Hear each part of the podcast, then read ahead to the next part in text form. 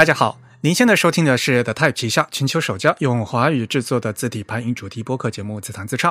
我们的字是文字的字，关于文字的畅谈，而不是弹唱。我们的口号是用听觉方式扯视觉艺术。如果您可以脑洞打开，我们的目的就达到了。我是你们的主播汶川稀饭东营居 Eric，我是主播黄浦江边清蒸鱼浅蒸鱼。虽然在荔枝 FM、网易云音乐、微信小程序、小宇宙这些平台上面呢，都能收听到我们的节目，但是还是强烈的推荐大家使用泛用型的播客客户端来收听自弹自唱。毕竟我们是一档独立的播客，而不依赖于任何一家平台。那我们的主站的地址呢是 the type 点 com，欢迎大家与我们交流与反馈啊，写邮件到 podcast at the type 点 com，podcast 的拼写是 p o d c a s t。The Type 的拼写是 T H E T Y P E。如果您喜欢我们的节目呢，也欢迎加入我们的 Type 的会员计划。因为我们这个播客只有声音没有图像啊，但是如果您加入我们的 Type 会员呢，每个月将收到我们精心制作的一本 PDF 形式三十多页的电子杂志的会刊啊，那里面呢有我们这个播客的扩展阅读，这样您可以一边听播客一边看这个会刊里面的图文。那我们会员的费用呢是每个月的四英镑，啊，相当于三十五块钱人民币哈，每月给我们这个主播一杯咖啡的这样一个价格。那今天呢是我们常规节目的第一百七十八期啊。那在开场之前呢，也是和大家提醒一下哈，我们五月份的会刊啊，其实已经于五月十七号发给大家了。那在这期会刊里面，除了有我们播客的两期扩展阅读以外呢。还有我们对世界各领域正在发生的事件和风潮进行图像文本剖析，从研讨活动和展览现场为你带来最新的报道。而且呢，我们这期还请到了特邀撰稿人，呃，韩国女性主义设计社团发起人新一啊，为我们评点了韩国大选直播的视效特辑啊。我特别喜欢那篇文章啊，嗯，如果是我们的会员呢，也现在应该已经可以看到了。我们今天就直接进入主题。今天在我们这个虚拟的演播室呢，请来了一位非常重磅的嘉宾。还是按照以往的习惯呢，嗯，让嘉宾来做一下自我介绍。Hello，谢谢 Eric。嗯，对我是邵汉仪。这样我稍微自我介绍一下吧。啊，我出生于美国印第安纳州。啊，八岁的时候，父亲带着我们全家回到台湾，所以在台湾住了六年。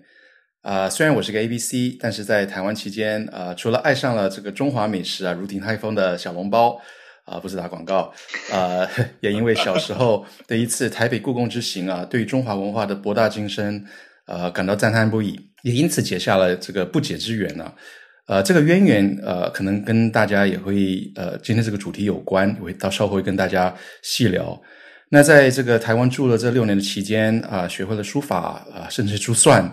啊，然后之后接着回到美国读书啊，高中、大学、研究所，然后就业。啊，至于是如何对这个字体设计感到兴趣，或者是如何掉到这个坑啊，那是二零一一年的事。那我们稍后可以呃详聊。非常欢迎汉仪来参加我们节目。哎呀，必须要问呐，你 你个名字为什么叫汉仪？就大家肯定会觉得很很好奇。就你真的跟我们那个那个字体厂商没有关系哈？啊，没。我要是每次听到这个问题有一毛钱的话，我现在肯定是啊富翁了。啊，是这样。啊，本来啊我是要取名这个呃少方正的，真的假的？啊，没有开玩笑。是是这样子啊，这个这这真的是一个如有雷同、纯属巧合的故事。呃，因为我出生于美国，呃，是个 A B C，呃，我父亲希望我不要忘了自己的出身，呃，这个汉家风仪，呃，所以取名叫邵汉仪，呃，然后可能我要说明一下啊，这个本汉仪啊是七零后。呃，我所我们刚讲的另一个汉仪是一九九三年创立啊，所以我觉得我这个呃是本尊呐，没有开玩笑。呃，这个提起汉仪公司，其实我很喜欢他们的这个字体，之前也接触过啊，他们真的是一群对字体设计、文化传承充满热情的人，一直很欣赏。所以这个作为同路中人呐，我我们就继续努力吧。所以你比他们是是你先哈，他们是后面，他们因为他们是九九三年才成立的，对吧？对对对，我我是个活化石。好啊，那所以我就蛮好奇的，因为你刚才也介绍了嘛，出生是在美国，然后在台北待到小学是在台北的是吗？呃，小学三年级到初中三年级。哦，然后到美国去，然后又回到 中国大陆，所以你其实，在后来最近几年一直都住在中国大陆是吧？对，过去三年呃来这里发展。对，期间我们也呃还记得吗？大概是两年前，呃，也正正是因为这么一个呃机会，也我们在上海呃也见到，呃，我们下次一定要这个续杯啊！何止是两年前的事情啊！我我我我猜应该都是五六年前的事情了，都啊真的吗？哦，那我们是那我们是两年前在东京对。对，OK，因为我印象很很深刻的是，我们播客三周年的活动在上海办的那场活动，你来的嘛？那那场活动是二零一八年的八月份嘛？因为我们播客就是就九月份是我们播客的生日嘛，所以二零一八年的八月在上海搞的那场活动你来的嘛？所以我们是肯定是之前认识的嘛，对吧？哦，对对，对吧哎，我们共襄盛举了好多好多次啊！哎呀，所以就是时间过得好快啊！我在想，我上次见你是什么时候？我都都快，刚才也想都没想起来，就是一直对这个，你想这疫情都两年多了嘛？啊，对吧对哦，是的哦，哇，这个时间过得好快。不过 时间希望我们过得好快今对时时间站在我们这一边，我们战胜疫情。然后对，就像刚讲的，我们无论是在东京或上海，必呃一定要这个呃续杯。好啊，那接下来就要跟大家讲讲你是是是怎么和字体打上交道的喽。好的，谢谢。我可能会想先聊一下，呃，有一些我把它称之为启蒙者吧。首先，呃，我可能第一个提到的大概大概就是 Steve Jobs，啊，乔布斯，以及他啊之前所非常钟爱的一个字体叫做 Apple g a r m o n d。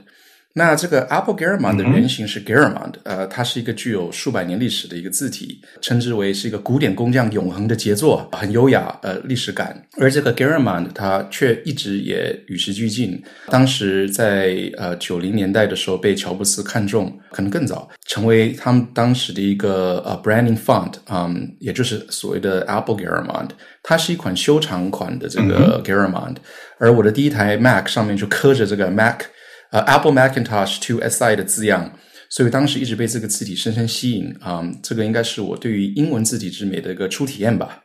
哦，就就那时候的 Mac 还是那个彩虹的那个 logo 吧，我记得好像是。没错，对对，就是五彩 Apple logo，对的。就当年的 Mac 还是那个，就是苹果在做那个什么 Think Different 嘛，那个不同凡响啊，就是那就是那个广告，就那个年代的苹果他们的那用的那个字体就是 Apple Garamond 嘛，没错，呃，无论是这个广告啊，或者产品上面都刻着这个字，所以一直觉得非常高雅，呃，非常能够体现这个苹果对于这个设计感的重视，所以就跟字体开始结了结下也是不解之缘。如果大家想对这个加嗯加拉蒙 这位法国的刻字师有更多的了解，欢迎大家翻回我们以前的节目啊。我们自弹自唱呢，在第九十期，也就是二零一九年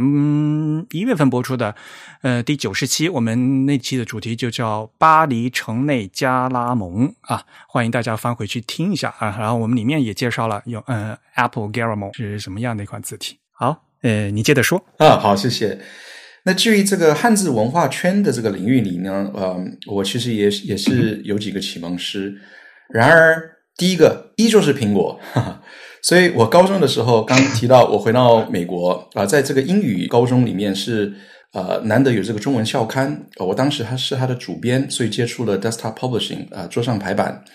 那当时我为了要有这个向量中文字体啊，我还远渡重洋啊，到了东京去买了这个 Kanji Talk，不晓得你还是否记得？这个时代过于久远，不，你买 Kanji Talk 为什么就当时美国买不到吗？就必须要到日本买吗？对，当时没有啊，确实是啊，当时除了要远渡重洋啊，而且还是这个花了这个好几个月的零用钱才买得起。但我这个当时是真的是呃使使命必达，因为它这个字体非常的漂亮，当时就使用了它这个啊、True Type 的里面的中文呃这个汉字，然后当时有个字体叫本明朝，所以这个是我大概第一次啊、嗯对于这个数字汉字活字的一个也是初体验吧。天哪，那时候六是吧？六还是七？我记得好像是就系统，呃，非常早嘛，就是可能一些朋友都不知道那个 Kanji Talk，呃，Kanji 就是日本的汉字嘛，简单点说就是日文版的 Macintosh。啊，就是老版的他们那个操作系统，就是在原版的那个 Macintosh，当时是系统到六或者七啊，当时呢都是在这个呃英文系统上面就抓了一个语言包啊，就像语言包一样的东西。呃，日文版那叫 Kanji Talk，然后因为是语言包，因此呢，就是有这个系统的包，然后呢还有附带的字体的一些支持。然后，所以你买的那个是那个本明朝本明朝 M 是吧？对，当时是是还有一个什么 Gothic，呃，是中 Gothic 还是？对，没错，嗯，中 Gothic BBB 啊，就是因，哎呦天哪，好久远的事情。这个就是那个摩利萨瓦嘛，就森泽他们做的一款，哎呀，就是非常老的一款黑体字了，嗯。现在看起来就是感觉很丑了，但是就感觉很古早。现在就 DTP 的黎明期的那样的字体，没错，就是黎明期。所以呢，嗯，当时就借呃哦，对，当时赶上的是 Kanji Talk Seven 啊七，所以啊，它的字体呃也比六更丰富些。那后来大概就快转，大概我第二个呃所谓的启蒙师呢，嗯，可能就是金井新先生吧。啊，金田先生，嗯，对，以及他的金灵字体。那我们可能都。呃，还记得好像是二零零四年啊的时候，他推出了这个金陵明朝体，它是一套这个数位复刻活字体，它大概是复刻中国明朝时期吧。好，当时全国最高呃学府南京国子监呢，好像有个出版刊物叫做什么南南齐书吧，是一个纪传体史书。然后，所以这个字体好，好像当时也是称之为正调明朝体。而精灵当然就是呃古南京嘛，这个字体一直觉得非常美，但有趣的一点呢，是它所配对的这个英文字体，恰恰就是刚讲的这个 Garamond，所以这个汉字字体对我当时的冲击力很大。第一，一直觉得哇，居然有能够把过去的汉字字体忠实的进行复刻，但也是与时俱进，完全符合现代审美。然后呢，呃，我们也经常看到。在这个呃日本，往往会有一种啊传统与革新的一个融合，所以这个对我启发非常的大。呃，当时也呃引发了一个我觉得是蛮发人深省的问题啊：为什么汉字的发扬光大，呃，当时在日本啊如此被重视？但是我当时在啊看到在华人世界里面就觉得嗯不曾多见，所以当时就啊萌生萌生了一个想法。好，但我们再聊。然后第三个，我觉得是呃，跟我对我而言是具有这个启蒙性质的字体，就是森泽的这个欧体楷书。就是之前提到我在台湾的六年中，我一直对书法很着迷啊，特别是欧阳询的楷书。所以啊，当我看到欧体楷书时，十分惊艳。我随之就做了一些研究，后来得知这个字体的设计师啊，就是大陆的田英章先生。对，在好像一九八八年还是一九九零年。啊的时时候，他获得这个日本国际新字体森泽世界最高奖吧。然后到了九一年的时候，他就应邀啊赴日本去完成这个欧体楷书。所以啊，首先当时对这个这个颇负盛名的字体比赛呃有了认识。然后啊，对于这个这个如如何成功将传统字体这个复刻的这个这个成伟大成就啊，就十分呃着迷吧。然后呃。最后大概就是两位啊，我想提的，呃，一个就是但是华文字体界这个名声显赫的这个柯志坚先生，他的那款地铁颂啊，由于是这个全世界好像当时什么全世界唯一的中文地铁标志字体吧，让我意识到华人也能够在这个领域呃里面的这个出类拔萃，成为佼佼者。然后最后一个想要可能介绍的就是。其实就是我们两位都认识的啊，就是就极其尊重的这个鸟海修老师。嗯啊，在我这个设计青玉隶书体的过程当中，嗯啊，也是曾经拜访过在高田马场的这个自由工坊啊。当时我请教他的这个嗯，原因是啊，我在处理这个平奖名片奖名的时候啊，我想要去就是对于如何体现我这套自己的特征，呃，就是呃专程的请教了这个呃鸟海老师。那呃，果然他就展现了大师级的风范。我记得当时走进这工作室，呃，坐下来呃之后没多久，他就走到这个工作室的这个里处啊，拿出了纸笔墨砚，磨起墨来了。然后接着是 娓娓道来这个贾呃这个呃贾明的这个前世今生啊，然后呃呃对这个其中的几个假名还的特征啊，还进行了特别的讲解供我参考。所以大概就是这这几位。啊，就是一直对我啊的启发跟启蒙吧，所以也是嗯一路走来嗯是这样子，对于这个字体设计啊感到兴趣，然后期间因为也得到这些啊支持啊跟协助，所以啊就大概走到今天。嗯嗯，金田先生的话是上次你来日本的时候也见过吧？对吧？对对对。之前好像我们还是好像是透过你的介绍吧，是不是？应该是吧？你是这个这个业界里面你是无人不知的，啊，所以啊，当时还是啊也感谢你啊。后来我是在是在哪里？好像新宿附近啊，我们还见了面啊，跟老师吃了饭。好，这个是你的这个和这个汉字字体设计的一些所谓的很多的启蒙和这个学习的一个过程哈。但是，嗯，我相信你也有本身是学那个设计出身的是吗？其实我不是，呃，我这个是呃呃，这个是兴趣使然，啊，一直很喜欢书法，对，所以我是等于说也是从零到一。其实应该是说，一方面是因为受到这这个启蒙，然后，但你大概可能也听得出来。呃，其中还是有一些使命感吧。就是刚刚提到，嗯，怎么会我需要远渡重洋到呃东京去买一个 Kanji Talk？呃，明明是一个中文校刊，所以我一直对这个事情感到，哎，这个是呃，就像刚讲的，很发人深省的一件事。所以呢，我就觉得，哎，日本他们如此的重视这个传统文化的这个发扬光大，而华人世界里面。呃，特别是在对于呃当时啊，呃，因为毕竟中国作为东亚文化的一个摇篮呢，呃，感觉说，哎，我们好像呃，可能也可以在这边嗯有所琢磨吧。所以后来啊，就决定说，哎，呃，如果有朝一日啊，啊，可能我也会投入这个，或者就是说掉到这个坑里面啊，啊，但也是觉得无怨无悔啊。我是觉得这个经历啊，其实是相当有意义，因为这过程当中也做了很多的研究，好比说隶书它的演变。以及它在呃清朝时期，特别是在这个清宫里面，在这些艺术品里面是怎么去啊被体现出来？这个过程当中，我也是非常的享受，所以还是觉得相当的值得。最后，如果能够啊真的把它变成一套字体，提供给世人，特别是呃感感觉上好像已经是失传的字体啊，如果能够重现于世人的呃眼前呢，感觉还是相当有意义的一件事情。那既然说已经说到这边，那就可以和大家介绍一下吧。其实上海做的这两款这个隶书都是非常厉害的啊，获得了那个纽约 TDC 的优秀字体奖。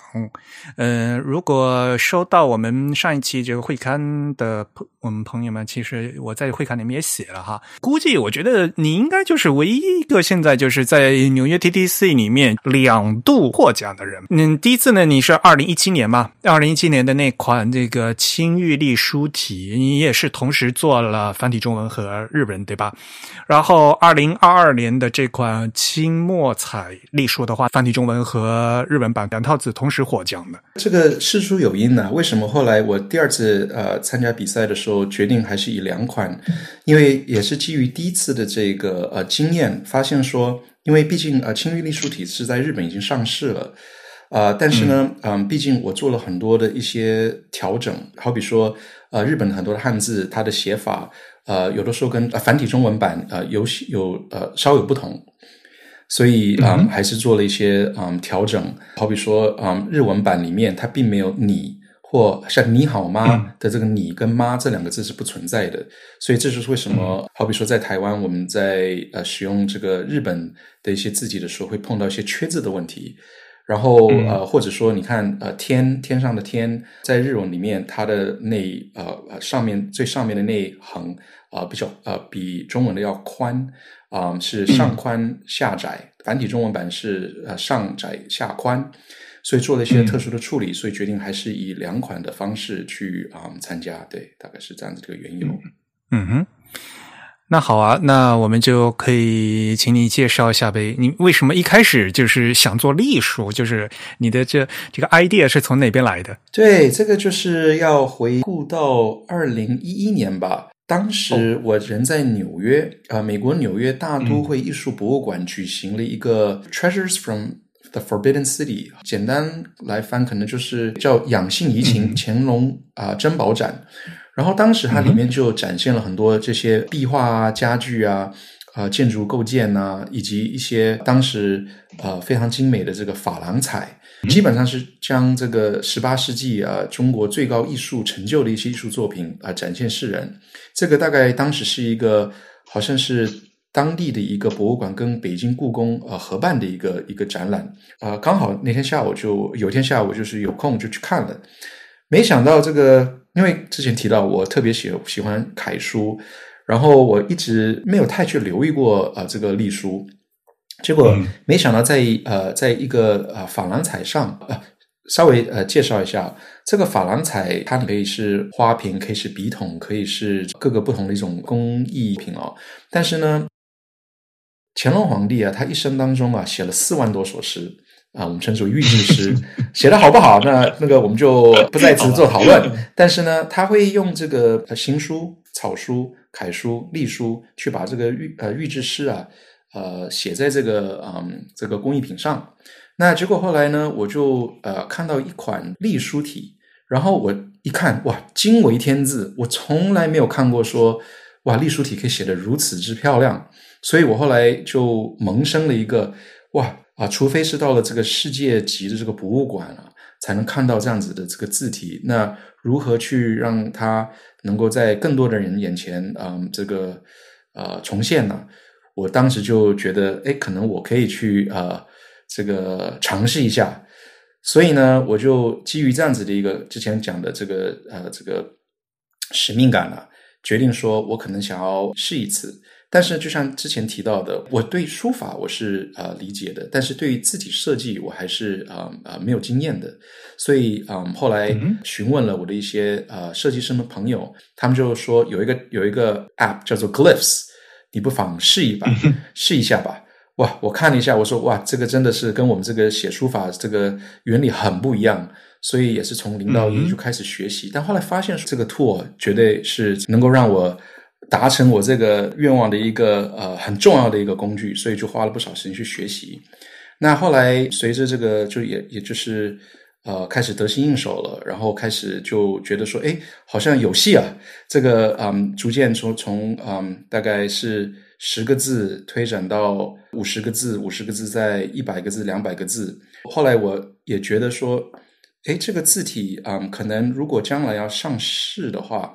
啊，或许啊，在日本可能也会有这个市场。所以我就决定说要去做它的这个呃日文版，确保它这个平假名跟片假名也啊包含，而且还有所谓的这个啊数字还有英文字啊也必须包含其中。所以这就也展开了一个一个探索之旅啊，就是如何将隶书加英文字体，还有阿拉伯数字。还有这个呃平假名跟片假名，当然在此之前啊是有人做过啊，但是毕竟这个对我而言是一个第一次的一个尝试，所以啊也花了不少时间去琢磨这件事情。这就是为什么之前提到这个也请教了鸟海老师。那最后当然就很高兴的这个就啊完成了啊初步的对于说汉字、假名、英文跟数阿拉伯数字啊还有甚至还有标点符号啊，就整套就做好了。然后结果后来我就想，哎，那就试试看吧。这个有个 TDC 奖啊，它这个因为毕竟我之前是住纽约，这个 NYC 呃，这个 TDC 啊，跟这个是啊一个呃颇负盛名的一个比赛啊，所以就是参加了。哎，没想到这个啊初试提升啊，居然呃获奖了，所以呃也是受到啊相当那个鼓舞。然后就决定说，哦，可以去啊，继续去啊，为这个事情去呃不遗余力。所以最后还是很高兴，说这个事情呃呃成功了，是在后来在日本也透过这个 Fun Works 在日本上市，呃，也非常感谢他们的这个支持。嗯哼。所以现在那个青玉隶书体的话，就是日文版是已经做完的吧？对吧？是 FunWorks 已经，但上市是去年的事情。呃，应该是二零二零年年底的时候，十二月好像是对。哎，你做了多少？然后应该我我想的话，就是应该是你做了一些，然后让再让他们团队去帮你扩展吧。对的，当时我也就这个学习到业界的做法啊。当我做了足够的字。呃，也就是数百个字之后，就足够让他们去推展，然后他们就协助把这个字体扩展到大概九千多个字，啊，然后期间我也就扮演了这个怎么讲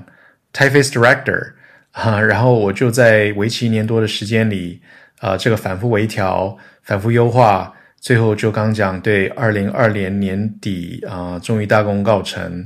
啊，这个大概在十二月就在日本上市了。嗯。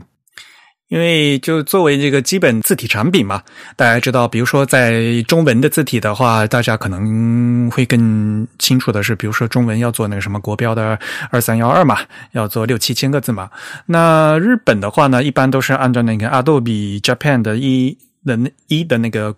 事实标准来做的。那么在日本的话，如果是完整的字体，至少要做到 Standard。Standard 的话，大概是那个 Adobe Japan 的一到三。啊，一到三的话呢，大概就是九千多个字符啊，九千多个字符，然后里面呢汉字呢大概是七千多字，然后剩下就是什么假名啊，然后标点符号啊，就各各种各样的东西。嗯，说实话，就是嗯，在此之前的话，其实也有很多隶书的字体嘛。那你觉得你这款字体，你的这款隶书和其他的隶书有什么特点不一样的地方？嗯，谢谢。其实清宫珐琅彩瓷器上这个书体啊。它其实很大一个层面上，它体现的是这个呃整齐端正，呃，甚至体现出一种这个呃馆阁体的风格，也就是说会比较工整。呃，清宫珐琅彩瓷器上的各种隶书，其实风格上也各有所异。呃，然而我从中选择了其中两种风格，呃，可以作为这个兄妹字体吧。呃，由于结合了这个清代。呃，宫廷艺术，呃，跟这个现代设计意识这两款字体，可能其实呃还是比较符合了现代排版的需求。关于这个呃青玉隶书体啊，它更多强调的是这个强劲的这个波折，呃，比较有这个呃强这个苍劲的这个撇跟捺。呃，关于这个波折呢，我们常讲说这个隶书啊有这个蚕头燕尾。所以这个燕尾也会比较有刚讲的这个苍劲强劲感。相对而言，这个墨彩隶书体它还是比较柔和，呃，这个柔和中它也比较纤细，呃，甚至明快。所以我觉得这两种风格，嗯，还是各有千秋。那这次这个墨彩隶书体也很有幸参加这个 TTC 比赛，呃，又啊再次得到这个评审的这个青睐，呃，十分感谢。也因此希望能够朝向这个上市的目标，呃，去推进。嗯，毕竟一一款这个字体的话，你从最初的这个草这个理念到画草稿，然后到最初的，比如说。十二个字、五十个字、一百个字，到最后的成品，这个周期是非常长的嘛，对吧？往往很多做设字体设计的朋友，一开始就，呃，一开始的是最早的定格的十二个字，可能很快就做出来，但是呢，到扩展到六十个字的时候，就是非常痛苦，一遍一遍的改，然后从第一个字做到第六十个字，做到第六十个字的时候，才发现第一第一个字好像风格就已经已经变掉了，然后又重新再 再从头来过。你说的很到。位，这完全就是我当时的体会。哈哈所以你你的步骤是什么呢？你应该有一些参考的一些资料吧，对吧？你是搜集了一些珐琅彩文物的一些图片吗？还是怎么样呢？对的，所以嗯，之前啊提到这个为什么啊小时候去了这个台北故宫，后来结下了不解之缘啊？为什么会讲这个渊源呢？是因为说后来为了去对这个字体进行一些研究。啊，我后来嗯，也是在一次暑呃呃暑期回台湾看父母的时候啊，也再去去再次去了这个啊台北故宫，后来也去了呃北京故宫。啊，基本上就在呃寻找过去的一些这个字体的一些遗迹吧。然后台北后来曾经也办过一个叫做华丽彩瓷乾隆洋彩的一个展，所以呢啊，我当时也是呃找了一些资料啊，去让我对这个呃。字体的一些嗯前世今生啊，去做一个呃一个理解。当我了解了这个它的呃这个精髓之后呢，当然我就可以比较去扩展到呃更多的这些呃字字里面去啊。同时间，就像你讲的，毕竟因为要考量到这个现代呃审美，以及在这个作为排版啊，无论是竖排或者横排。对它的这个泛用性，它的这个是否它有大小一致的这个字面框啊，都必须去进行处理。所以，但怎么去确保我在进行系统性的规范的同时，啊，依旧保留它这个呃之前的这个精髓啊，这个可能就是啊，它这个拿捏啊，可能是就是呃，这个设定这两套字体的一个可能比较关键之处吧。所以还是要很去了解这个字，它最终它最一开始它可能想要体现的一些精髓，它的核心精髓是什么？所以还是做了一些研究。所以你给就这两款字体就分别，嗯，做了一些定位，对吧？就是刚才你有说一些关键字嘛，就比如说，因为这个新的这款清墨彩隶书的话，你可能要体现它的轻快嘛，笔画相对来讲会比较飘逸一些，而原来的前面那款那个青玉隶书体的感觉呢，就会更平整一些，是吧？对，更雄厚一些。对，还是希望这个比较有强劲的一个波折，这个波折这还是那个这个横笔啊。还是它这个蚕头燕尾，它的那个燕尾特别强调它这个这个有一个苍劲感，它的撇跟捺，嗯呃还是比较嗯是呃强化过的。所以你一开始是照着，就是比如说有一个文物嘛，就是你看那个照片，然后自己先做十个字，然后再自己扩展吗？还是说，比如像金田老师他复刻的话，他就是他会先拿原来复刻的那个一页纸。因为能参照的字是越越来越少，但是我们做字的话要做几千个嘛，所以呢，就是呃，你一开始参照的话，那个那个样本的话是多少？对，之前就是在纽约大都会艺术博物馆所看到这个珐琅彩瓷器上，它的字确实有限，可能还不到一百个字吧。啊，哦，对了，然后呃，为了寻找这个字体，我还去了一趟波士顿美术馆，在另一个珐琅彩瓷器上还找到它的踪迹。哦，而且还有一个要特别强调的是说，当时他们这个这个呃的写法，并不一定是现代人的写法，虽然都是繁体呃中文，但是他们当时的写法啊，它是在艺术品上的字，它可能是用呃俗体字啊，或者它的写法不符合，等于说如果今天啊在这个出版品品里面出现的话，呃会被视为是错别字，所以呢。呃，还要再去做一些修改，去将一些可能不符合现代的这个所谓呃正确写法的一个标准，去重新去呃写一遍，所以这一块也是呃相当的耗时啊。但就像之前提到的，为了去了解说它这个字体它最终它所体现的这个精髓是什么，还是可能会我会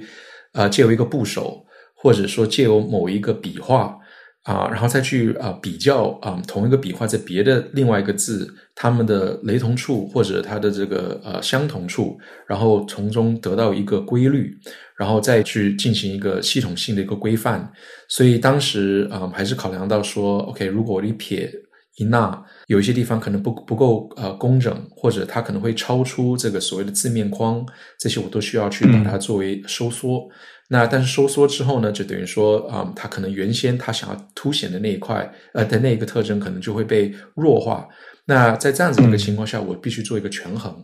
所以，但好在于说，之前像呃之前提到的珐琅彩上很多的这些字啊，它还是讲求这个整齐端正。所以好在于说啊，它依旧比较符合了现代人对于这个字体的一个期待。所以啊，还是能够说啊，得到一个我觉得。呃，现代人呢能够接受的一个平衡，嗯，我觉得就是非常好的一个样本，就是你取得一个很好的 sample，就是因为本来大家知道嘛，隶书是汉朝时候就成立的嘛。对吧？真正的传统的那个汉隶的话，它这个造型是非常丰富的，很扁，然后呢，有的时候会非常飘逸。如果你真的是去看那个汉朝的那些呃碑帖的话，大家会有这样的印象。但是呢，其实你参照的这个样本呢是清朝的隶书体，所以呢，相对来讲到清朝以后呢，而且它是在珐琅彩上面，所以它相对来讲呢，已经针对这个，比如说方块字的造型上，已经有一些整理了哈。所以呢，可能作为字体的这个样本。的话会相对来讲会更容易转化成这个 电脑字库哈。是的，没有错，对，因为它确实确实在这个写在这个珐琅啊瓷器上的时候，它依旧还是考量了怎么去嗯，当时他们可能没有就这个活字排版意识啊，呃，因为它呃呃力求工整，所以呢，他还是做了一些考量，呃，确保它能够呃这个呃整齐端正。然后呢，对我个人看这个清约隶书体印象很深刻的就是有一些那个笔画的处理还是，呃，非常的奇特。可能也就是刚才你说的，因为要突出它的波折啊，对吧？像那个什么成功的成，那个撇和勾是连在一起的，像可能像比如说那个日子。对吧？日子的日的那个中间一行，你也是给它折起来。像这些都是这些特殊的笔画造型来突出它的这个笔画特征，是吗？是的，呃，然而在这个怎么讲，嗯，产品化的一个过程当中，由于这样子的写法并不符合这个现代的这个写法，也就是刚刚讲的这个，它可能呃会被视为是呃错别字。或者俗字，对，在正式的这个排版的这个需求上，它可能呃没有办法真正的嗯符合对现代这个出版业的一个要求，所以在呃刚刚讲的那几个笔画里面，终究还是做了一个比较标准化的一个处理 啊，你改回去了是吧？但是呢，我依旧保留了啊，我我未来还是希望说，因为我这个轻阅读书体还会有一版，它里面会呃有一版它是特别保留了。呃，这几个笔画，但是呢，我是希望说，呃，如果今天嗯看看这个呃使用场景是什么，如果他必须强调说这个汉字写法的正确性的话，他可以用啊这个青玉隶书啊体嗯版本 A，但是呢，另外一个是版本 B。那为什么我会有还有这样子这个考量？是因为我也希望能够体现叠字的一个概念。嗯，这个叠字的概念就好比说。如果说啊，独乐乐不如众乐乐，这个“乐”两个字很明显，我们在写书法的时候，这个“乐”肯定啊不可能是长得一模一样。所以啊，我在啊“乐”这个字其实做了两版，啊呃一个蚕头燕尾，它的燕尾是在啊“乐”就是繁体字的“乐”，它啊中间内横，它的燕尾出现在那里。但是呢，它的它的那个呃呃左下角那一捺不做燕尾处理，但是我的第二个“乐”。它的中间横就是比较中规中矩，它没有蚕头燕尾，反而那个燕尾是出现在这个啊在那这边，所以如果写这个乐乐这两个字并排的话，你会发现它的写法并不一样。呃，一方面啊，我希望啊某些字它如果它的呃作为叠字的频繁度会高的话，我会出我会给予两版，然后另外一个也是呃为了确保你刚讲那个日这个成这个字。终究还是能够问世啊，啊，还是要做一版这个清晰隶书体，以确保啊欣赏这样子的写法的人啊能够去使用它啊。所以，呃，你做了很多这个字形变体是吧？那这些可以通过那个 OpenType 特性去调出来咯。其实，如果做进去的话，所以我当时也是纠结，到底应该是用 OpenType 的这个这个功能去体现呢，还是说？因为怕这个对于一般用户可能过于呃艰深，所以我在想会不会不会如果就做两版吧，呃两套，就是用户可以啊在不知道 OpenType 的这些特殊功能的时候，它依旧能够呃从啊字体选择。这个的菜单里面的一个方式去选择他想用的哪一套啊，所以你还是分分装成两个字体了是吗？对，呃，不过第二个还没有做完啊，对，所以啊，现在目前就是只有一一款。其实你可以分，嗯，你可以做在一起啊，就是用那个 OpenType 特性调用啊。其实有在考量这一点，或许可能那那就变成是呃呃专业版吧。对我觉得专业版或或许更能够符合就是真正专业排版呃需求的人，还会特别的这个喜欢这样子的一个做法。也是比较符合比较专业人士的一个期待，所以其实，在这个笔画的处理上，在后面这个扩展的时候，你也是非常纠结吧？估计像一些那个笔型应该怎么改的问题，因为你原来设计是这个样子的，但是作为字库的话，他们要求要做的那个样子，然后又要改来改去，这这个这些具体的这个设计决策也是非常头疼的事情吧？是的，就是就像你讲的，我最初还是希望说。像你说“中华”这两个字对吧？那个“中”其实不仅仅是隶书啊，有的时候在中间这一竖末端呢会有两横出现，然后这个呢也觉得它是一个一直很想保留的一个特征。但是终究还是因为这个呃这个现代排版这个这个需求啊，还是把它嗯拿掉了。但是呢，就像刚刚提到的啊，还会有另外一款会保留。所以呢啊，像如果是我在使用的话，那我肯定是用我的这个第二款。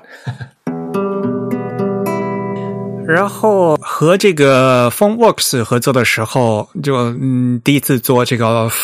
嗯，字体总监的感觉怎么样？就是沟通起来顺利吗？相当顺利嗯，他们非常专业，毕竟是呃有多年的经验，加上这个藤田老师也是非常的给予支持啊。这个团队是非常非常的呃专业。商讨过呃期间呃去了这个福冈大概三次吧，跟大家见了一面，然后嗯聊了一下如何去推进这个过程，因为我当时也是想要确保我能够在他们的一个时间轴上去把这个字体设计做到这符合他们的一个期待的一个进度吧。所以确实在这个过程当中，无论是在这个设计的这个过程当中，或者说怎么去确保在呃技术实现上。啊，我们都呃做了多屏的这个讨论。当然，我去的时候也是非常的开心，能够就是看到他们这个整个工作的氛围。藤田老师当时也是啊，介绍了他的很多的这个设计理念，以及分享了他很多这个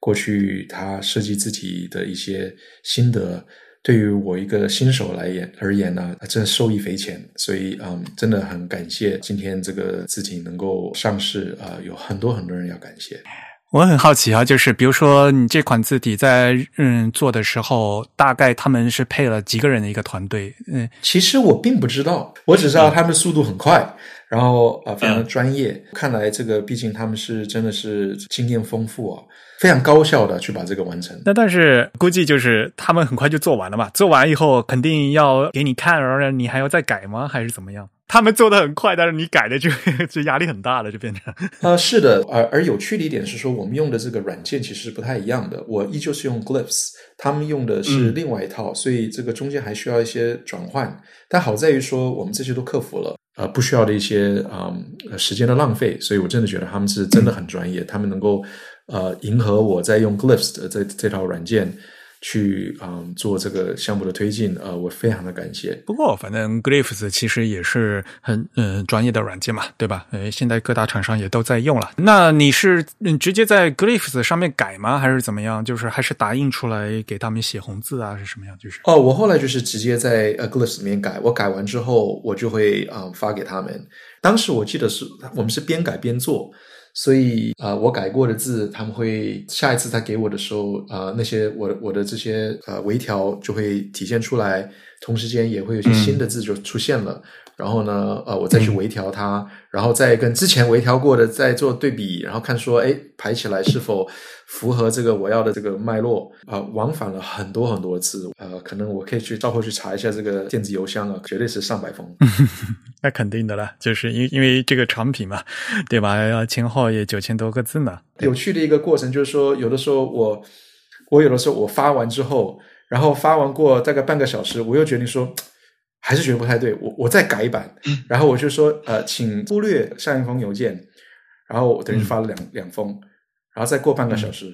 我又发一封，我说，请忽略上面两封，我又改了一个，然后就是这会会有这样子的一个情况发生，所以这个也确实是有的时候也要适可而止啊。我觉得 设计字体啊，确实是一个可以是永无止境的，有的时候我觉得它的一个很关键的一点是说，何时啊封笔啊。我一直到了二零二零年十二月，我都还觉得有些地方想要去做一些微调，但还是觉得说这个可能还是对要这个真的要适可而止了，所以后也就上市了。所以呃还是很开心，这个克服了我这个嗯，you know。到底它是啊完成了还是没完成的这个一个悬念，因为这个的确是，如果你要改的话，就无底洞的嘛，就到最后就 一咬牙一狠心就就就结束了，就是这样子。不过另外一个呃，这个驱动我去真的把它完成，因为是已经萌生了这个轻墨彩隶书体的这个这个想法了，所以我想说，对，毕竟是兄妹字体，轻隶书体不再不上市的话，这个啊墨彩隶书体肯定也是遥遥无期，所以还是。果断的决定说：“来，我们就上吧。”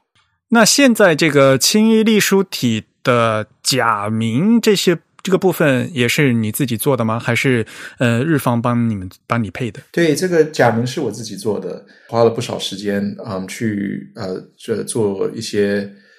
怎么讲啊？这是为什么刚聊到说我会去请教啊鸟海老师，因为我希望说这个呃假名它的写法。啊，终究还是要符合啊这个日本人书法上的一些在规律上的一些要求，所以嗯，我记得当时跟啊梁海老师在聊的时候，他当然我们可能都知道啊假名啊原本来自于汉字，然后他会说，在这个呃转变的过程当中呢，你可以注意到说这一竖为什么不是至中，而是有点呃偏左。那他就会提到说，那由于这个啊隶书体，你你有这个波折的一个考量，啊、所以呢，嗯，如何去一方面掌握这个 hiragana 它这一竖应该放在哪里的一个考量，同时间你又想去这个强化你的这个燕尾的时候，啊、他给了一些参考意见，所以嗯也是很感激。所以我的 kana 其实 hiragana 跟 katakana 其实做了啊好几版，呃，到底我的燕尾应该放在哪一个笔画上？我做了很多的 back and forth，嗯往返的考量过。所以呃，如果今天啊、呃我把这个当时这个印出来的纸啊，这个光 kana 这部分就是也是大概上百页吧，对。嗯，因为片假名可能相对来讲还容易做一些，但是呢，平假名的这个很长的这些曲线就是比较难弄，就是因为和这个原本原来的这个隶书的风格是不是很搭配嘛，对吧？像。我就觉得很有意思，你把那个，比如说 nu ne 的后面那个小尾巴，那 墨笔还是加加上了那个小波折，就是加和不加，估计你也纠结了很长时间了吧？嗯，而且要确保，就是我们常讲说隶书，呃，就是燕不双飞。我们呃一个字里面嗯有一个、呃燕尾，嗯所以呢，嗯有的时候这个呃 kana 它因为它它的最收尾的那那个笔画就是嗯是由宽逐渐变窄，所以它是否再变成一个燕尾的话，是否是 OK 的啊、我曾经也是在也是琢磨很久。不过这个呃尝试，其实过去呃不能说在业界里面没有这个呃这个隶书体的这个存在，所以呢啊、当时也曾经啊、探索了一下 kana 呃应到底应该怎么去去这个设计。有趣的一点是说啊，像日本有一个就是呃，日本大藏省不是有这个印刷局吗？啊、我们现在看日本的这个钞票上啊，这个呃一万元呢、是用啊隶书做的对，通称大藏省隶书。啊、对。然后这个有趣的一点是说，本来我想去参考一下这个大藏、嗯大藏隶书体，它到底这个啊 kana 是怎么去处理这些啊、燕尾的，居然他说他没有设计啊、嗯 kana，这我吓我一跳，我说啊怎么会这样？啊、所以后来还是得要去参照一些其他的一些嗯，可能嗯呃隶书体的啊、做法。那当然，在就好像是一九七二年的时候，呃，有一套字体呃是写言出的，叫做增兰隶书。然后、呃，我对于这个字体啊、呃一直也还蛮感兴趣的。后来我发现说，原来这个字体啊是有一位呃台湾的一位前辈，他叫呃曾庆仁，所以原来这个叫、嗯之所以叫曾啊、呃兰隶书，是因为它是出自于呃曾先生之手。所以呢，嗯他好像呃这套字体啊、嗯就嗯在啊、日本在一九七二年好像就上市了。不过呢，他这个对 kana 是不是由他所写？呃，我并不清楚。但是嗯呃，终究写言还是对于这个呃 kana 啊，还是做了一些呃隶书的一些处理。所以我当时我就比较有信心说，OK 是可以呃在这个 kana 上去给予呃这个一些隶书的一些呃特征。啊、后来也看了市面上，其实呃，森泽、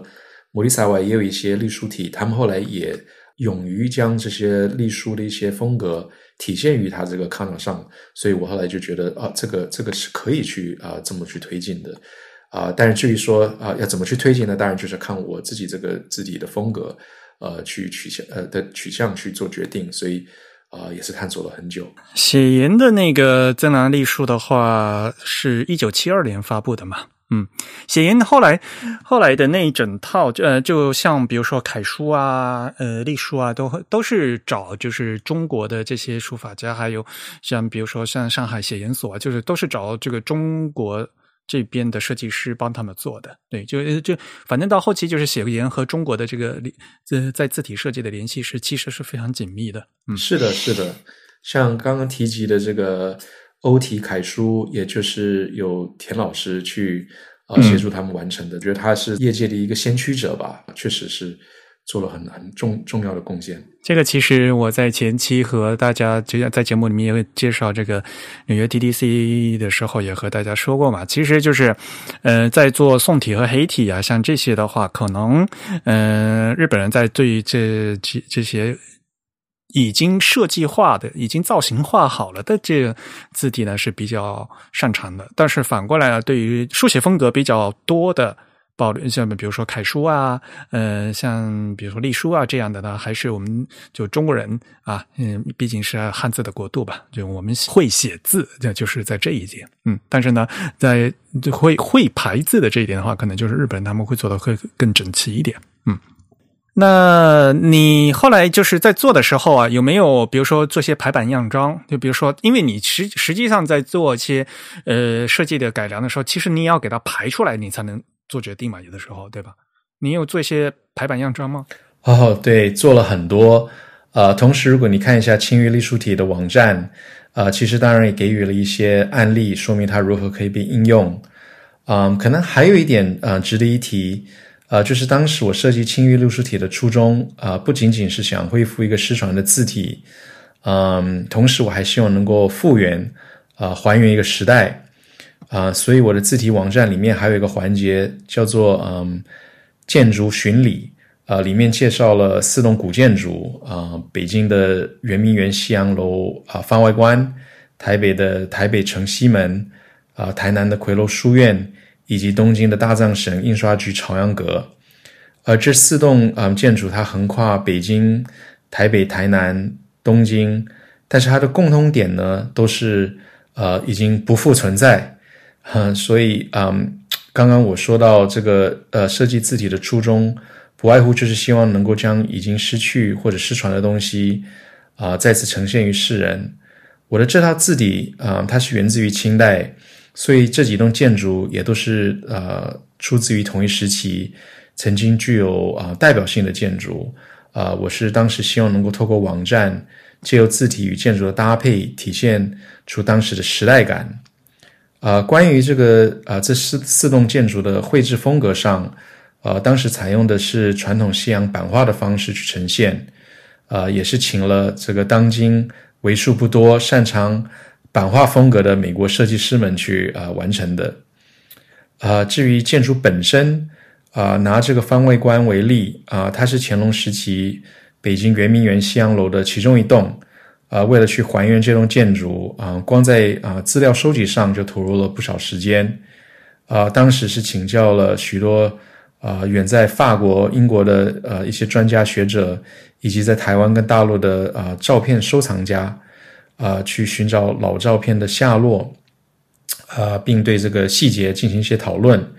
啊，对了，我还写信到这个德国的一个博物馆去寻找曾经在一八六零年代啊曾经拍下过。啊，这个圆明园西洋楼的一个德国人奥尔默的一些珍贵记录，呃，作为参考。而接下来这个台北西门呢，台南奎楼书院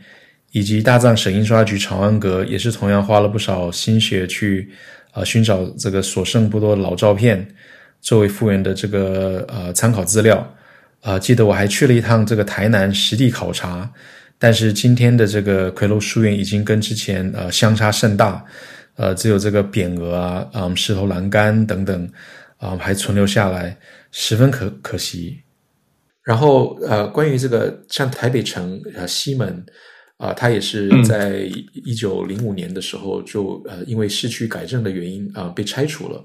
但是呢，也是那个时候有这个照片，所以就依照这个照片呢，还是呃进行了呃复原。这个就是那个西门厅外面的那个西门是吗？哎，是的，是的，没错，哎，对。呃，由于那个呃那个西门已经被拆除了，所以当然复原起来就就很不容易啊。还有一点啊，当时啊还有一个困难，就是由由于这些建筑啊的照片都是黑白照，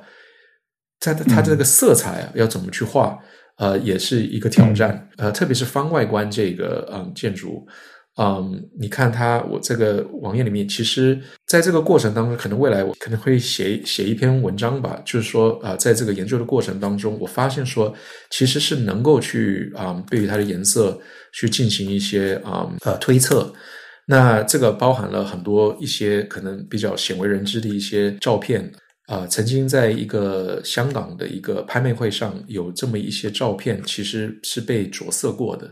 那我就呃特别还找到呃这些照片，所以还特别拿了这个去做呃一个参考。这个过程呢，也也算是一个庞大的工程吧。所以可能有有朝一日可能会把这个过程也写下来，对于这个话题有兴趣的人，可能可以做一个参考。对呀，你本来是这款字体，然后你现在可以又开始在做这个建筑的文物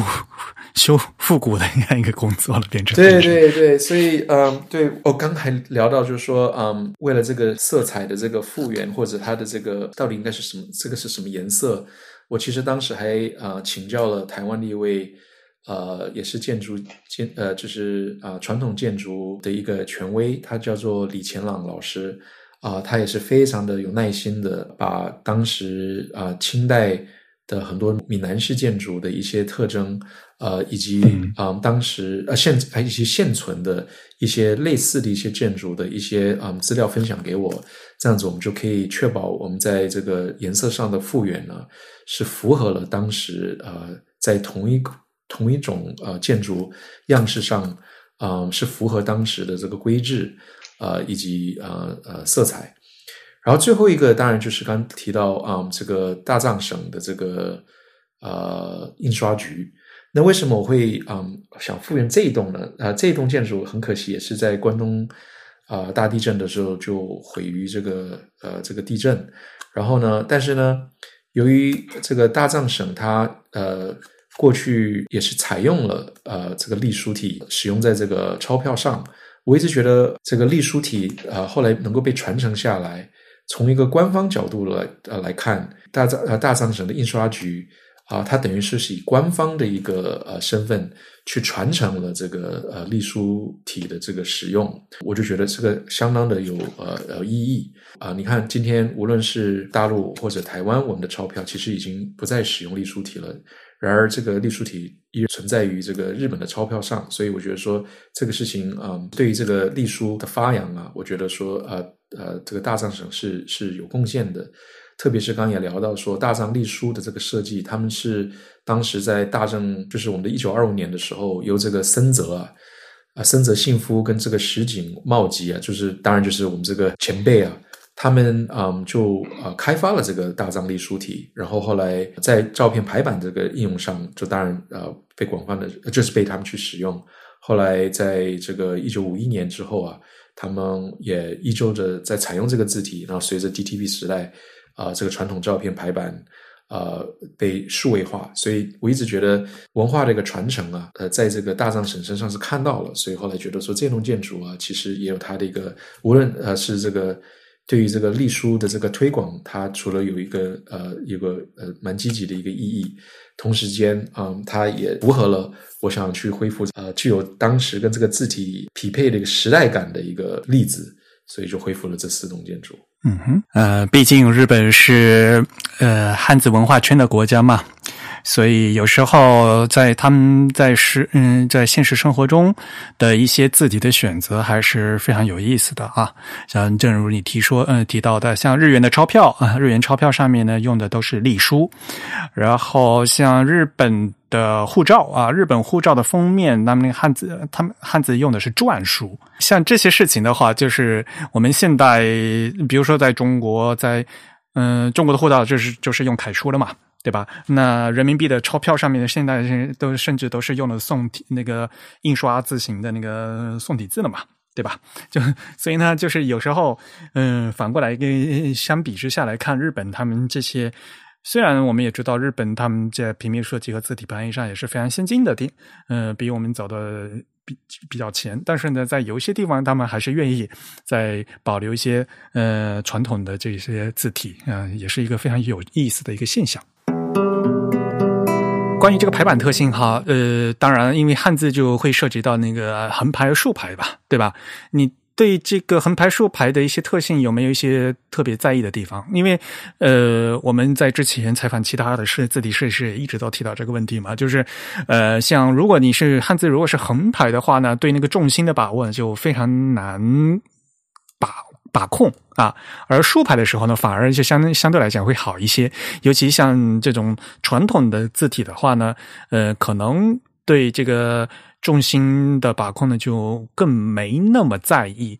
嗯，你对这个横排、竖排的这些，就是在试排的时候有没有一些考量？啊，有的，因为呃，毕竟嗯，轻阅历书体它是在日本上市的，所以嗯，在日本他们对于竖排是有要求的啊。同时嗯，在这个啊繁体中文的这个出版业里面啊，也有竖排的这个要求，所以呃，我当时确呃确实是有啊这个非常的重视。所以，如果你看我这个呃网页上，我其实在这个网页啊这个末端的呃地方也有一个范例吧，就是说，嗯，这个排起来是否符合这个竖排的一些要求啊？其实还是呃，我也是印了大量的这个样章啊，去看说这个重心是否啊符合这个竖排的这个需求。哦，你这后面还有这个什么 驻地活版的那个那个样章的一个复，嗯，就是你照着他那个字重新排的是吧？对的。然后，而而这段文字对我也有很大的一个启发。他其实呃，这是明治明治时期的，应该是明治时期吧。他写的这个还居然是用汉文写的，这是出自于呃的日本人一日本的一本书。然后呃是对于呃好像是呃字体的一个样本，但是我只是把它换成我自己的字体。但是你看这个汉文哦，它其实写的非常好。它提示其实一方面它提到了这个印刷之术啊，就是来自中国。然后啊，甚至于还说这个呃中呃这个汉土文明啊，对于这个世界的这个贡献，甚至他还说这个对于西方这个文明的这个发展呢是有贡献的。所以当时日本处于。这个西风东渐的这个时代里面，它终究在那个时代，它依旧还是呃，对于这个文化，呃，东洋文化以及这个汉土文化，还是嗯有相当的一个认可。所以我呃就决定拿这这一篇呢来作为这个竖排的一个样本。当然我很好很多，但放在这个网页的，当然就是因为我觉得这段文字还特别具有代表性，所以就把它呃融为其中。汉土文明最旧矣，造文字制图画三千年于此。是这那那那段文字，我记得这一篇我第一次看的时候，我还觉得说哇，这个蛮不可思议的，是说这个是百年前的一一一一段文字，百年后我看了完全能够理解，同时间啊，也对于说当时。啊，所谓的日日本士大夫是怎么看待这个这个西风东渐呢？还是深受启发吧。所以啊，也觉得说日本也是处于说这个你看的文字毕竟是又有汉字，然后又嗯平假名片假名，然后现在又啊融入了这么多外来语，它处于这么多多呃多个文化的个交错啊的一个呃的一个地方。啊，最后，嗯，特别是我在设计这个轻阅历书体的时候，真正需要去考量，它不仅仅汉字部分要怎么设计啊，平假名、片假名，还有之前讲的这个音数字，还有标点符号，有的时候有些字体它就，嗯，呃，特别是书法字体，它就没有去把它呃扩展到音数字啊。但后来我因为看到了啊，很多日本的字体啊是有这么做的，我也觉得这是一个尝试啊。我作为一个。在美国，呃，住了大半生的，呃，一个基本上，嗯，是在英语世界里面居住很久的一个人，对我来讲，去这个是一个很有趣的一个尝试，所以我当时也是希望说，这个字，啊，如果是从嗯西方人的眼中去看的话，啊，也感到不会陌生，所以这个我当时也是决定了，因为我当时我可以决定说，那我就不做音素字，但是还还是决定说，还是尝试一把吧，嗯。当然了，你如果现在要做成这个呃字体产品的话，就是这些拉丁字母化是不能没有的，否则的话，就是这个变成这个字体会缺字嘛。我看你这些这个英文字也感觉有一些这个燕尾的处理比较奇特，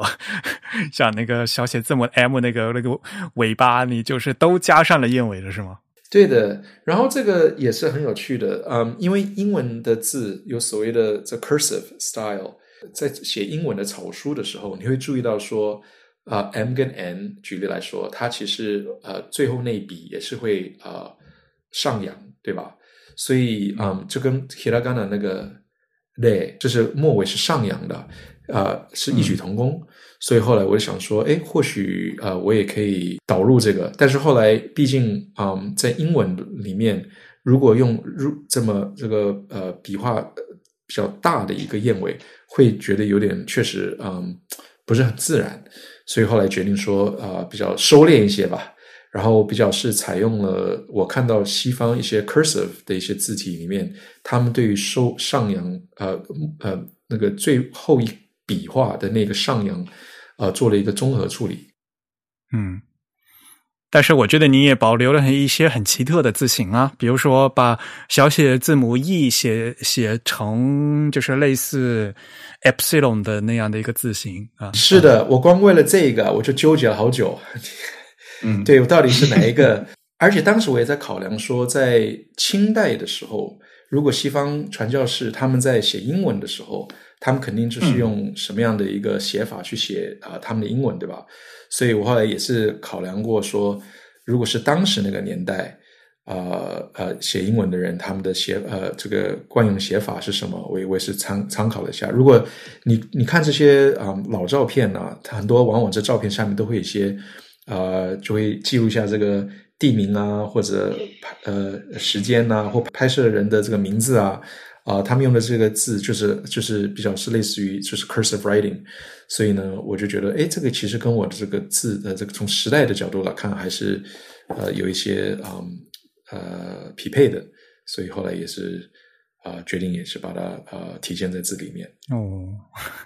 嗯，不过我觉得就是如果你像比如说小写字母 i 嘛，因为你加上那个尾巴了以后，可能就会影响到那个字句调整嘛。对的，所以如果你看那个，你看如果你看 Garamond 的 i 的话，如果我们看它的这个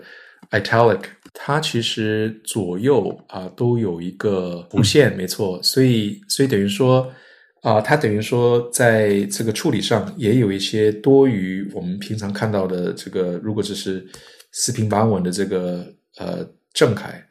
啊的这个写法，所以后来也是参照了这个这种做法。我后来也去寻找了，就是说，嗯，比较是可能是用羽毛笔管写的那种字体的那种啊呃一些其他的字啊去做一个对比，所以。后来还是就做了这个大胆的尝试，可能这个我觉得，嗯，就是排成长篇文章的话，这个字句还要稍微认真调一下，要不然的话，可能 排版排版排成长文章可能有有点难阅读，尤其是 那个燕尾，可能要要稍微再调整一下。对它的 kerning 可以，我觉得或许是呃，确实呃，还有一些呃呃微调的一些嗯空间，确实。啊，所以这个后来我我本来以为说这个设计这个呃中文呃这个中文字体或者日日文字体，嗯呃不会需要去考量到这么多啊呃设计西文字体的这些考量，但后来就像你讲的，这个字啊终究不能缺这些字，一旦决定说要啊要推进的话，那就是那就就必须要去考量到这些嗯西文字体的这些啊考量，特别是 kerning。所以啊，我当时也是做了一个，因为你你知道，举例来说，刚刚讲那个精灵字体，精灵字体它就是配 Garamond，它其实就是配了一个既有的一个西文字体，对吧？所以啊，但但但是至少我对自己这个字字体的这个要求上，我还是希望说，想要去做一个比较更完整的一个这个呃考量。嗯，这个在中文字体的，就是所谓的从属西文应该怎么设计的话，就一直都是一个。永远的课题就是说，你在配西文的话，你是应该直接选配欧美人习惯的既有的传统的这个字拿过直接拿过来啊，还是要把这个中文的这些传统笔画的这个运笔方式挪用到这个拉丁字母上去？嗯，这样可能会造成就是。以往就从来没有过的就新的这些造型啊，这这就是有设计决策的问题啊，好和不好这是另外一回事啊，但是是决策的问题嘛，嗯，所以其实你这个也是一个非常挑战性的一个设计方式，因为可能老外会看起来会觉得这个字哎看起来字形很奇怪，是的，是的，不过这个就是还是要回归到这个应用场景，因为这个字呃呃其实。呃，毕竟也没有在美呃日本以外的地方上市。然后我认为它这个受众者啊，呃，应该绝大部分就是在看啊日文书籍的人啊，或日文的这个场景啊，作为呃优先考量。特别是如果京都已经在在用隶书体的时候，它就已经有别于了，好比说呃那种新闻体啊，什么注啊名名体啊。所以我想说，呃，可以这么做。因为如果是明体的话，那肯定的，它配的当然就是 serif 啊的英文字体啊。但你一旦用了楷书，或者你用了隶书啊，特别是隶书这种比较是属于啊书法体的时候，如果是在呃日文书籍里面啊需要搭配一些辅助性的一些呃拉丁文字的话啊，当时我是觉得说，哎，可以去尝试一下。其实我后来也是看了那个呃森泽他们的很多的日文字体，特别是这种书法型的，他们后来也是啊决定以这个呃汉字的书法方式有体现在他的诗呃西文里面，所以我后来也是啊看到了他们这样子的一个做法，就也决定就也也做同样的一个处理。不过确实，这个如果是给西方的一个书，首先它可能这个字就很不适用。嗯，也也也不会有呃这个真正的这个呃市场，所以还是当时是考量这个日本出版业的一个啊可能呃呃场景作为这个取决点吧。好啊，关于设计方面我就没有什么问题了。振宇还有什么问题吗？呃，我我其实没有特别多的问题，不过。呃，刚刚其实汉仪也介绍了自己做的这个为青鱼隶书体专门设计和开发的这个网站。我觉得这个网站整体上是非常有意思，而且做的非常的用心。你有没有更多的这个信息能跟我们分享一下？首先，这网站谁设计的？哦，谢谢。这样，呃，设计师其实呃涵盖了大概四五位吧。啊，但有趣的一点，呃，不知道你是否看得出来啊？其实除了一位之外。啊，四位都是嗯西方人。呃，其中如果你一开始看到这个青玉隶书体，它的它一开始那个呃呃竖排的那那那个字，它后面的这个背景是为日本设计师设计的，结尾的那几个竖排的也是日本设计的。但是这个建筑啊，或者说这个是呃，我不是有一些嗯文字是呃引用了这个乾隆的一些御制诗啊，可能后啊背景可能是。啊，也许是梅花，或者也许是这个啊金鱼，或者啊蝴蝶，嗯啊，这个风格其实是嗯呃参照了啊清代珐琅彩上的一些啊设计，但是呢啊我是希望用现代的一个手法去把它体现出来，所以它其实是有点融合中西，呃呃就是有有点是中西合璧，而这个珐琅彩它本身就是由这个。呃，当时这个呃，清廷里面有很多这些呃传教士啊，特别著名的当然就是郎世宁，所以嗯，这个珐琅彩它自己本身就是一种嗯中西的一种结合，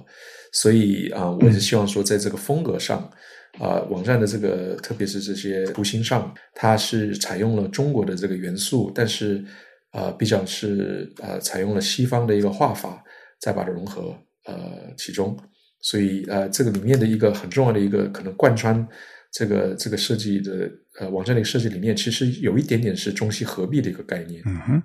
首先就是你能用那个竖排，我就觉得很厉害。就是因为其实竖在网页的竖排其实支持已经非常好了，但是呢，很多中文网站都都没有用嘛，对吧？日本网站其实还是逐渐比较多的，所以呢，我们呃也非常鼓励大家多在网网站上面试试用这个竖排的一个排版方式。嗯啊，对，谢谢你注意到这一点，这个当时还不容易呢。它不但有这个竖排的考量，我这个。啊，往往这个标点符号如果要符合这个繁体中文的话，你如果不把这个呃语言设计设定为这个 zh 呃呃 han t 的话，呃会造成说那个呃标点符号没有办法居中，所以当时在这个嗯排版的考量上也做了一些呃研究。嗯嗯，是的。不过其实现在就是竖排的支持已经非常成熟了，对。然后接下来你给大家介绍一下这个后之后的打算，因为呃，首先你是两款字体嘛，对吧？青鱼隶书体作为日文字体，现在已经做完了，而且已经上市了。那么大家就会会很关心，首先这个繁体中文版你是做完了吗？还是 呃，现在进行式的一个呃事情啊？不过啊，大部分我要的这个字啊，其实都已经有了，像啊之前提到的。啊，不但有这个呃人字部的你，还有这个女字部的你，啊，就是常用的这些啊，必须啊，我呃不能缺字的这个字都都都嗯有在进行它的这个补充，毕竟就是数量还是嗯是这个可观的，所以呢嗯还是可能还要一段时间。这个繁中是你自己做吗？啊，目前繁中是自己做，对。OK，好吧，好，这个呃工作量是相当大的。当时呃第一次在设计这个轻阅历书体的时候，就在想说啊，能够能够共同使用就共同使用吧。我特别注意到说，举例来说，这个这个欧体楷书啊，它这个“天”呢这个字啊，它其实它是采用了中式写法，“天”的最上一笔并不是比下面的要宽，但是我是觉得啊、嗯，依旧还是希望能够啊。嗯因地制宜吧，还是希望这个字体体现了这个使用者的这个呃期待去做设计，所以我觉得可能我最终可能要在这个呃清墨彩隶书体呃里面所框可能花的时间可能还会稍微多一点点。对，不过关于这个。你这个天的第一行为什么呢偏长的事情？这个完全就是日本日本的明朝体才会这么做啊、呃！但所以呢，反过来说，就是日本不是明朝体的话，就是像日本的楷书，他们也是按照那个做成短的，事实上也是这样。所以其实没有必要太纠结这个事情。呃，对，或者我看一下，呃，这个后来我也去查了一下，我稍微呃看一下，因为我记得。当时也看了，但是好像教科书体，教科书体是第一横是长的，对，就是因为他们有那个规定，嗯，但是这其实是这个呃一个都市传说嘛，对吧？因为大家都知道 汉字是从中国传过去的，而中国的字的话，这个天第一横都是短的，而不是长的，所以就是在某一个时间点，日本人不知道，嗯嗯，就传承了，就变成第一横是变成长的了。因为你去看唐朝的那些楷书啊，就就就 就肯定是第一横都是短的嘛。嗯，当然字形的变化都是嗯有各种各样的时间点的问题了，所以反正他们要变成那个样子了，也就那个样子吧。日本人的话，他们就会会看那个康熙字典嘛，嗯，因为康熙字典的那个第一行是长的，所以呢，他们一直都按照那康熙字典做。嗯，对的，对的。所以特别有趣，所以不过天当然是一个其中一个例子啊、嗯。当然，这种这种其实例子，它的差呃相差点还是蛮多的。举例子来说，我的汉这个字对吧？这个汉朝的汉，嗯，呃，它在日本这个右边，它就是一个呃草字头，呃，但是在繁体中文里面，它其实是一个念，对，所以嗯，像这一类的事情啊、嗯，必须还是要嗯区分，否则啊。呃到了另外一边就是错别字。不过反正因为这个是一个相对来讲就是书法字体嘛，所以呢还算比较自由点，还没像那个明朝体呃或者像教科书，教科书体是肯定不能那么做啦啊！教科书体你这个写错字的话是是不能不能上市的啊，就不能称为教科书体的啊，就是在日本的话，嗯。那在中国的话，如果你是做宋体字或者宋黑体字的话，也是一般来讲是不能那么做的啊。但是这种嗯所谓的书法字体啊、美术字体的话，其实发挥的余地就蛮大的嘛。甚至你可以都各种各样的异体字你都做嘛。这个的其实反过来讲，可以增加你的那个呃字体的就是特征嘛，对吧？所以或许这个清末彩隶书体，我可能会对于这些我想要保留的这些特征啊，可能我这次可能会。就更大胆的予以保留吧。嗯，这个是就看你的 direction 是怎么做了。嗯，所以就是你现在正在在嗯还在做前一嗯前面那款轻阅隶书体的繁繁中版，然后呢你还要在挤时间再再看一下什么时候再把这个新新的这套字继续扩展，要不然的话，对吧？这么呃获奖的这这两套字我们。有用户想用的话，可能现在还用不上。好的，我一定再接再厉。然后你现在还有其他的计划吗？就比如说在字嗯，还有新的字体设计吗？还是说赶快先先把这这这两块做完？哦，没有没有没有，这个这个要还是要有始有终。这个我希望能够把这个对清玉隶书体的繁中啊、呃、做完，然后清墨彩隶书体，我觉得这个首先啊、呃、也感谢这个得到这个认可。呃，这样子我也才有这个信心去做呃，可能商品化吧。所以呃，一步一脚印吧，就慢慢来。因为你翻中是肯定是要嗯按那个大五码的那个规格去做喽。那一万三呐、啊，那也是。还有一个呃，加上说这个繁中里面还有所谓的 b p m f，就是注音符号。啊，对对对，汉字是一万三，然后其他还有对注音符号啊，那那些罗马，像这些英文啊，这些数字啊，嗯，那都一一整套都是有的呀。对，加油加油！好的，谢谢。因为啊，你看你自己没有介绍哈，但是平时你本不是专职的字体设计师嘛，对吧？你还有本职工，其他的本职工作嘛，所以可能就是我蛮好奇的，就是你的比如说一个 work life。balance 的问题，你平时花在自己的时间可能不是那么多。首先，我想问一下，什么叫做 work life balance？哈哈，开玩笑，哈哈哈，没有没有啊，有了，因为毕竟这是一个兴趣，所以呃，乔布斯不是讲过吗？如果把兴趣当做一件事情在做的话，就不会觉得累。所以呢，我其实我都是在呃，对夜阑人静的时候。啊，有的时候可能就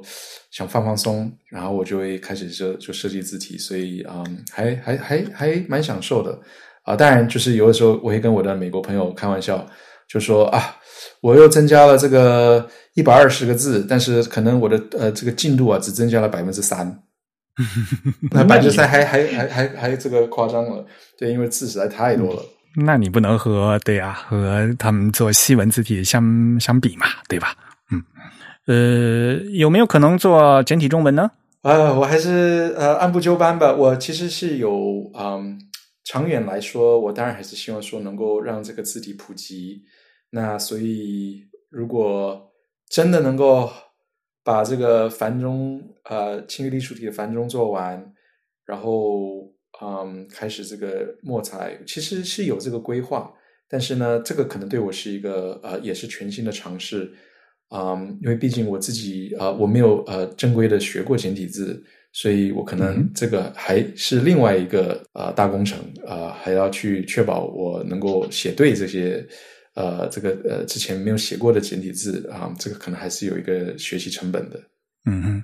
而且从事实上来讲，的确这个简化字更难设计啊！这这这其实是一个 事实，就是比繁体字，就是比正体字会更难做啊，这是肯定的，因为你没有其他的那些老的碑帖去参考嘛，对吧？哦，对，是的。然后我平时还呃，就蛮好奇的，就比如说你自己有没有喜欢的字体设计师？和比如说你喜欢的一些什么，嗯，关于字体的书啊，或者这些灵感的来源之类的。哇，呃，说到这一点啊，哪天请你来我家做客，呃，我相信这个我们一定有很多呃共同的一些呃书籍。那我就随便从我身后 拿了一本书，叫《摩基卜》，对吧？然后当然里面哇就。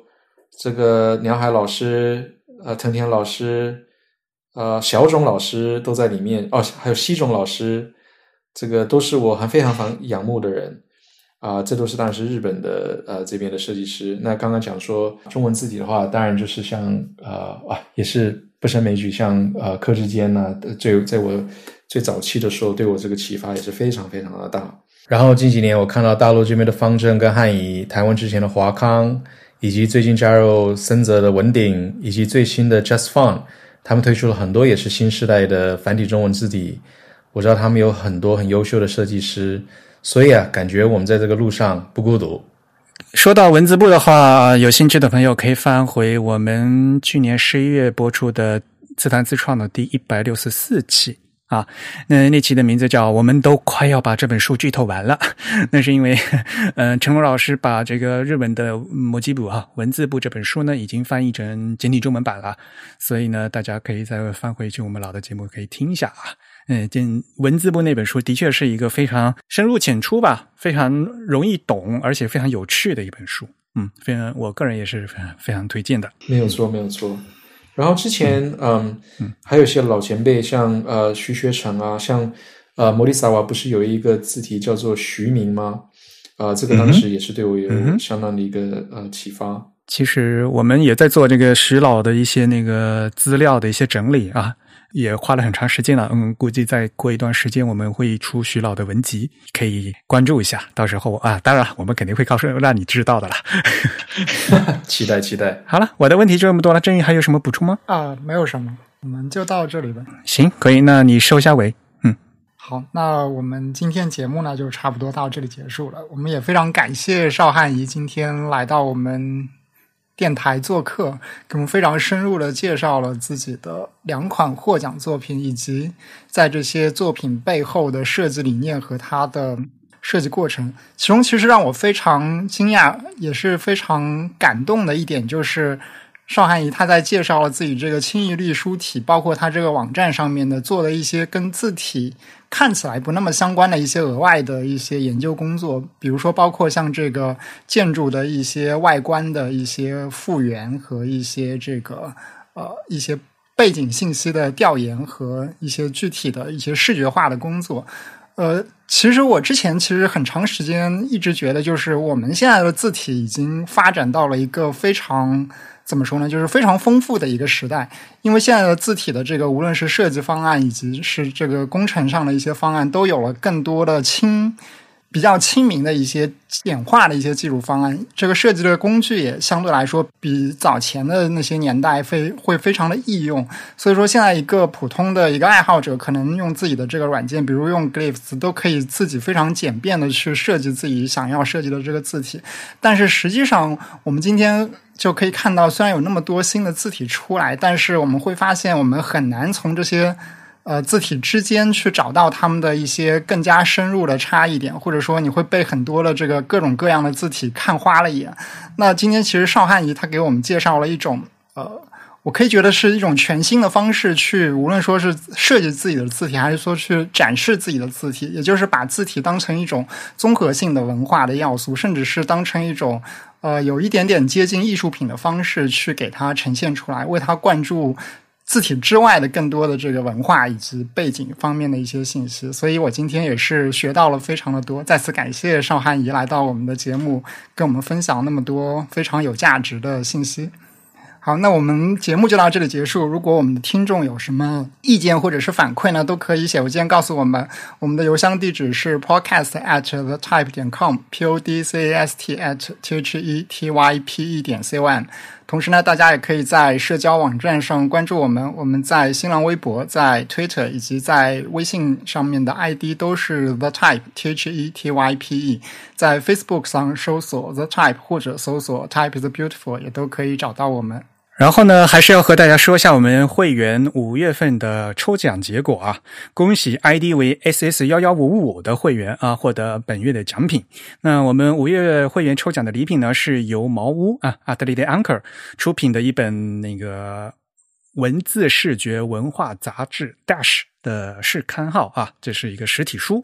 呃，不过现在可能上海疫情防控基金还不方便寄出去哈，我们会在快递恢复以后呢，尽快的寄送啊，也再次恭喜这位 ID 为 SS 幺幺五五的会员，嗯，获得呃本月的奖品。